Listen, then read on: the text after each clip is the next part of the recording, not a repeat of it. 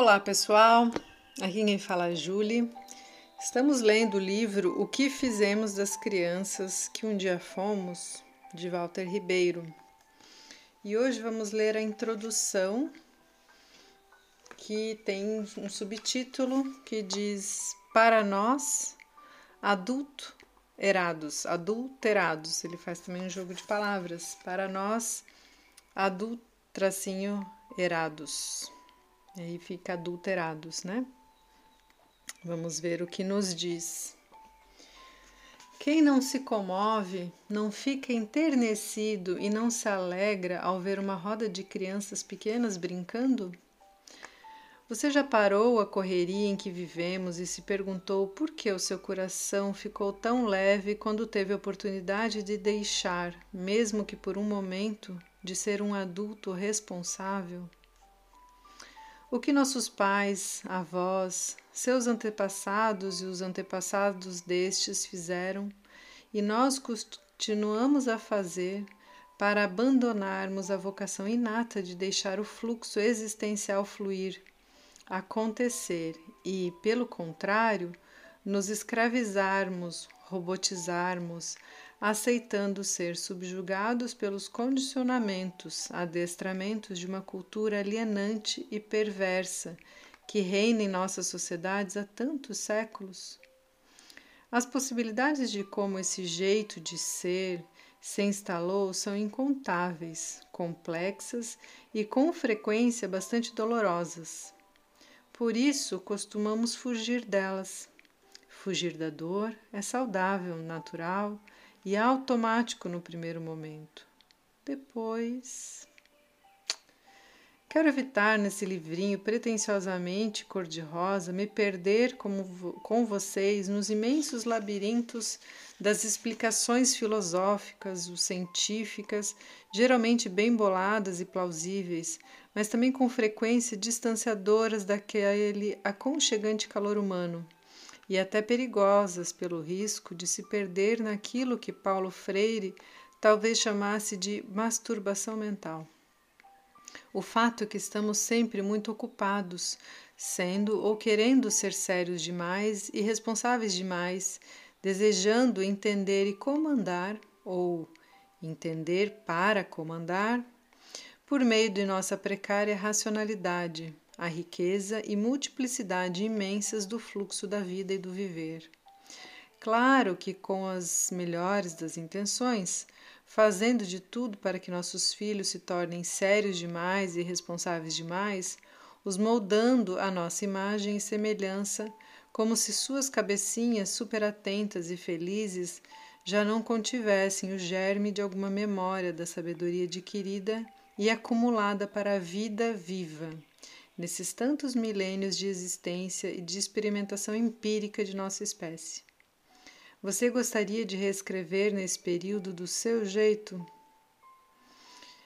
Obviamente, agimos dessa forma por sempre crer, sem acurado exame e quase no automático, que nós é que estamos certos. Daí a nossa tranquilidade ao forçarmos o enquadramento nosso deles e do mundo, usando as velhas desculpas de é para o seu próprio bem. Sempre foi assim. E tantos outros jargões de nossa pouco feliz, adestradora e aprisionante sociedade. Obviamente insensíveis e cegos ao próprio sofrimento desencadeado por esse jeito de ser automatizado e estranhado em nossos corpos, mentes e espírito. De onde vem convicção tão estranha? É claro que de longe, mas não tanto se pensarmos na idade de nossos primeiros ancestrais, quantos milhões de anos? Para nosso econômico propósito, vamos considerar o jeito de ser que se instalou há apenas seis ou sete mil anos, quando a Europa de nossos avós foi sucessivamente invadida pelas hordas de bárbaros Lembram-se do primeiro livrinho de história que falava dos godos, visigodos, francos, vândalos?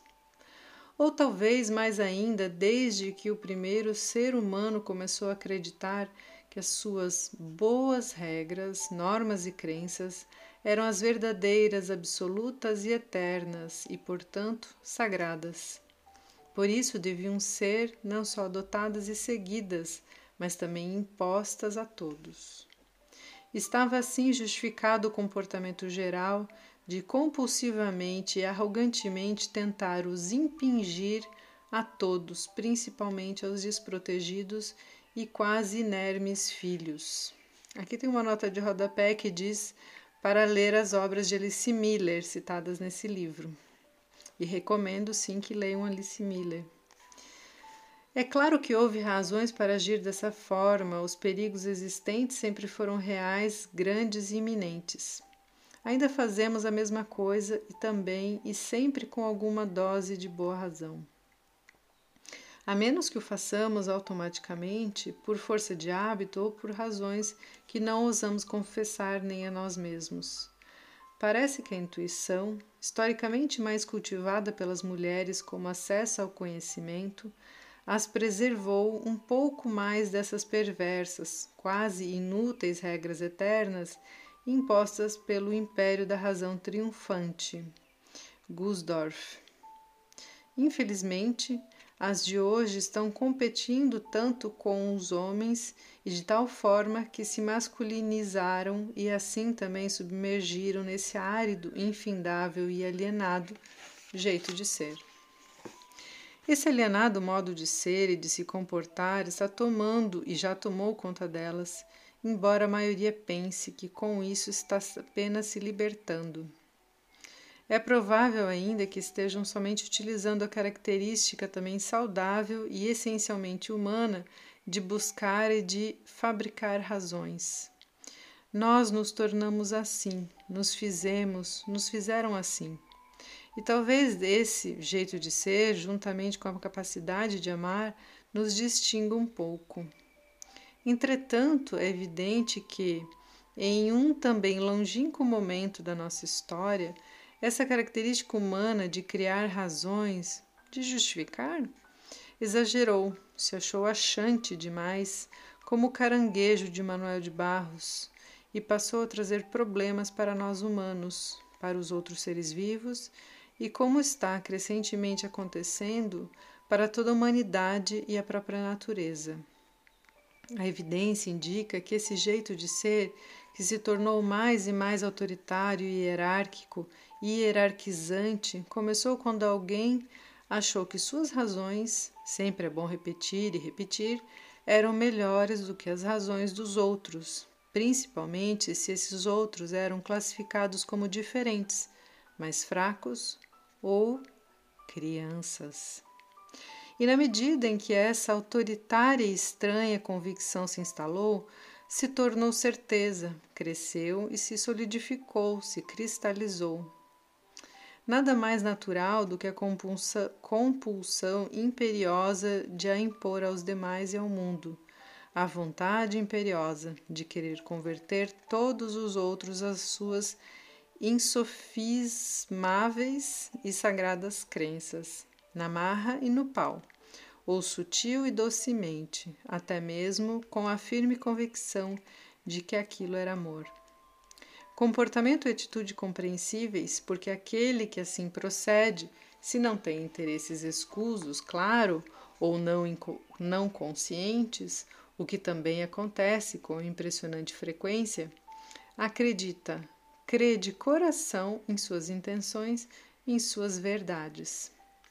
Daí os custos e quantidade de sofrimento e de emperramento do natural processo evolutivo embutidos nessa mentalidade, que virou crença por terem sido e serem enormes em todos os campos emocionais, materiais, intelectuais, morais, espirituais e, sobretudo, relacionais e amorosos. Mais ainda, o superior precisa, depende, necessita da existência de inferiores. O opressor necessita do oprimido para se exercer, diz Paulo Freire. Necessita da existência de inferiores. O opressor necessita e vive da relação hierárquica. Infelizmente, imersos quase desde sempre nesse tipo de relação, o oprimido, em geral, não combate a desigualdade na relação. Quer apenas inverter os papéis e se transformar em opressor, mantendo a essência cruel e insana de que há melhores e piores de nascença, de herança, de condição, embasados na crença milenarmente instalada, sem maiores exames em nossas culturas, da naturalidade desta cruel relação hierárquica. Mentira mais do que bem bolada e defendida com unhas e dentes por todos os interessados. Assim, instalada e tão arraigada em nossos corações e mentes, passou a funcionar no automático. É uma atitude relacional existencial tão arraigada porque se instalou em nossas culturas há milhares de anos e que, por isso, temos achado, antes de exames mais acurados, que é assim que é, que é assim que deve ser, que é assim que sempre foi e que é assim que sempre será. Opressores e oprimidos, sem trégua nem descanso, foram perdendo a natural alegria de viver das crianças. Deixaram de dispensar mais energia para essas desimportantes bobagens e perda de tempo como a importância de se sentirem bem, alegres e felizes. O pessimismo e a descrença passaram a ser as posturas existenciais dominantes. Não adianta, sempre foi assim. Já nos transmutamos em adictos, já estamos funcionando no automático. Já precisamos nos aparecer e nos mostrar melhores para não sermos vistos ou nos sentirmos piores e assim ficarmos para trás ou por baixo. Este é o recado que recebemos desde o primeiro momento, parecendo até que já vem com o leite materno. O sonho de dominação dos pretensos superiores se instalou e se transformou no pesadelo que está aí como solo de nossa existência. Existência em que nos debatemos e mal sobrevivemos. No entanto, o que efetivamente se instalou foi uma exaustiva, cruel e fratricida prontidão guerreira, sem fim nem trégua. A simples e natural alegria de viver foi severamente afetada, se tornando sonho quase quimérico. Obviamente, porque coisas mais importantes e urgentes têm que ser prioritárias, objetivas, sérias. O sair do aqui agora se agigantou, abandonado pela utopia de um futuro garantido. Assim nos abandonamos em nome de promessas. Por isso, nossa insistência e teimosia em bater na mesma tecla repetitiva e chata, porque denuncia a tudo e a todos, e assim soa como uma sirene estridente e impertinente. Esse livrinho pretende ser mais um sonho de gritar, de contar e de recontar nossa história, a partir de um ponto de vista que certamente tivemos quando ainda éramos crianças muito, muito pequenas e que, portanto, ainda não estávamos condicionados, adestrados às visões de mundo dos adultos, escravizados, escravizadores, e muito menos cogitávamos catalogar ou rotular a tudo e a todos. Ou seja, do ponto de vista de nosso olhar ainda puro e quase incontaminado de pupilas escancaradas que tudo via com deslumbramento, admiração pura e de imensa e irrestrita curiosidade, como de uma criança que contempla o voo de um passarinho pela primeira vez. Veja, agora as minhas fotos representativas e, por favor, inclua as suas. E aí ele coloca aqui algumas fotos de bebês com mães ou de umas crianças, sim, momentos sorrindo, uma criança com olhando para cima de olhinho fechado, uma criança olhando para uma foto como se fosse uma foto 3x4. E na outra página tem aqui um espaço para colar as, as nossas fotos, né? E aí ele continua assim. O problema é que esses poderosos meios de percepção e de expressão livres já não atingem os olhos os, e os ouvidos opacos, bloqueados, seletivos, negativamente e viesados de nós adultos. Talvez, se apenas notássemos a perversidade desse jeito de ser, pudéssemos fazer algo a respeito, já que a conscientização nutre e desentope a percepção. É justo lembrar que sempre houve vozes discordantes e até rebeldes a essa teimosia, essa teimosa tentativa de formatação geral, de apequenar o outro, o diferente. A essa tentativa de estabilizar, mesmificar e apequenar o essencialmente rico, móvel e diferente, o ser humano. Infelizmente, parece que ver o mundo com os olhos maravilhados da criança é tarefa dificílima, quase impossível, notadamente para velhos como eu, muito, muito rodados, já quase totalmente opacos por crenças não ou muito mal examinadas, entupidos de interesses e outras posições, preconcepções e preconceitos de toda ordem, que via de regra defendemos impensadamente quase no automático, ou seja, acriticamente. Pretendi me inspirar, entre outras inspirações, em Portinari, quando, por exemplo, mergulhou no seu espírito e memórias infantis e pintou o menino Jesus para a igreja de Batatais em São Paulo. Ou ainda aqueles pequenos meninos jogando futebol no, na Brodowski de sua infância o o que e o como, nossos pais, avós, ancestrais e os ancestrais destes fizeram e nós continuamos a fazer para abandonar a vocação inata, a sabedoria, a liberdade e a coragem de viver a vida viva, alegre e feliz, que sabe normalmente ainda se vê nas crianças até os dois anos de idade para nos submeter a criticamente às interesseiras, ineptas, rígidas, pouco inteligentes, perversas e antivida normas e regras a nós impostas?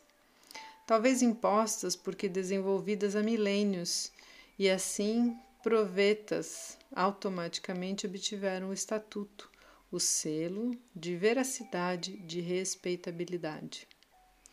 Tudo indica que esse desvio ou descarrilamento se iniciou quando alguns seres humanos, por múltiplas e complexas razões difíceis de precisar, tiveram que perder o contato com a viva vida, alegre e simples da criança e do primitivo. Por terem sido picados pela mosca azul da ambição, e se julgando melhores, começaram a criar e impor regras, normas e rótulos para tudo e para todos. Assim, está se acrescentando ao processo evolutivo outras dimensões além da sabedoria genética e epigenética, como a do aprendizado social e a de símbolos por meio da linguagem. Acresça-se o gênio interior inato e a sabedoria organísmica também inata insisto, fundamentais e responsáveis pela nossa autorregulação e desenvolvimento. Sabedoria e gênio, obviamente, ainda mais presentes no coração e tentativa de comportamento da criança pequena até os dois anos de idade. Portanto, escravos e automatizados, exauridos e inermes, normatizados por crenças e verdades, estabelecidas, fixadas e sacralizadas pela legião de gurus, interessados e interesseiros, iluminados, mestres, políticos de ambiciosas cores, matizes e credos. Estes gurus, claro, também escravos de condicionamentos, treinamentos solidamente instalados. Submissos e incrédulos, abandonamos a saudável, milenar e natural autorregulação e nos submetemos a alguma artificial e ascética heterorregulação. Conforme o Fritz Pierce, tardio, provavelmente inspirado por Nietzsche, Merleau-Ponty, Friedlander e outros filósofos. Temo-nos curvado diante de guias, gurus e até de deuses que nos acenam com alguma ilusão de amor, de segurança e de sabedoria. Sempre é claro sob a condição de que nos tornemos obedientes, cegos, surdos e mudos diante de qualquer inovação dissonante dos credos estabelecidos, dos credos desses eternos gurus, com frequência autonomeados, ou seja, Sufoquemos nossa natural, inata e sábia curiosidade.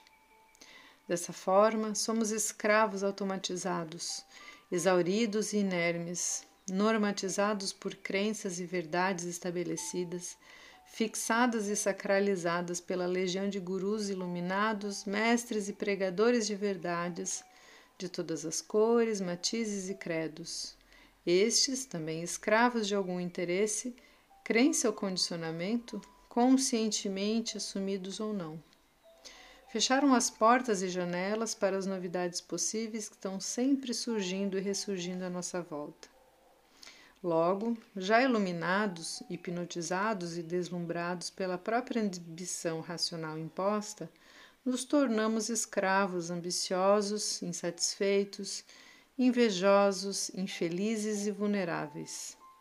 Já abdicamos de um dia sonhado livre-arbítrio ou de algum voo mais livre, mais pessoal. Repetindo exaustivamente, somos cada vez presa mais fácil e campos mais férteis para gurus e outros espertos que possam nos acenar com alguma ilusão de amor, de segurança e de sabedoria.